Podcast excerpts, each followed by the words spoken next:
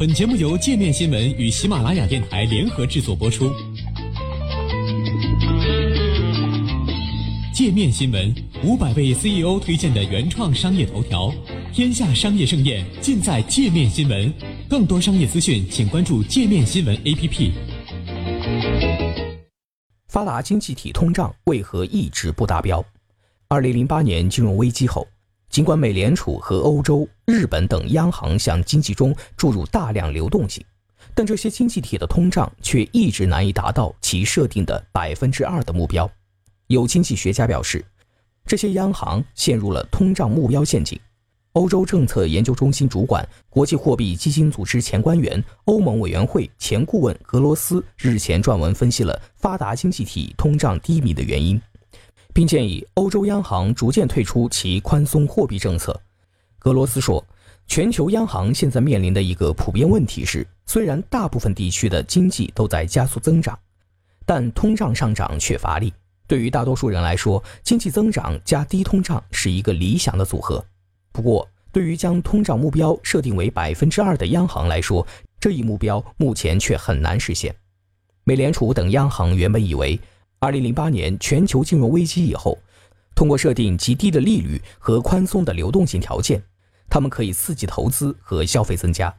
因此，在两千零九年金融市场震荡、经济自由落体的时候，美联储除降息外，还采取了大规模购债措施。欧洲央行在二零一四至一五年也仿照美联储的模式实施了量化宽松。美联储的行动帮助稳定了金融市场。欧洲央行也宣称，自己的购债项目刺激了经济增长和就业，但仅此而已。劳动力市场供给趋紧，理应推高工资，并最终拉高物价。但这一机制，也就是所谓的菲利普斯曲线，看上去已经失灵。以美国和日本为例，尽管失业率处于低位，但薪资增长却很缓慢，或者至少不像历史上那么快，并且美国目前的薪资增长也没有像预期那样影响到物价。欧元区和日本通胀不达标的情况尤为严重，因为只把通胀设定为政策目标。欧洲央行和日本央行目前面临困境。欧洲央行现在几乎没有其他选择，只能继续实施包括量宽在内的宽松货币政策，直到通胀出现可持续上涨。美联储的情况没有这么严峻，美国的通胀目前高于欧元区和日本，而且由于美联储设定了通胀和就业的双重目标。在后者达标后，美联储至少宣布取得了一半胜利，并且开始缓慢加息。俄罗斯指出，出现这种情况的原因让人难以理解。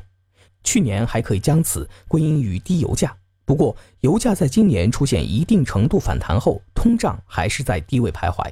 另外一个更偏结构性的原因是，消费者价格指数篮子中大部分商品的价格出现下降，因为这些商品越来越可以在低薪资的国家。尤其是亚洲国家高效地进行生产。此外，零售商的边际利润也正在被网店挤压。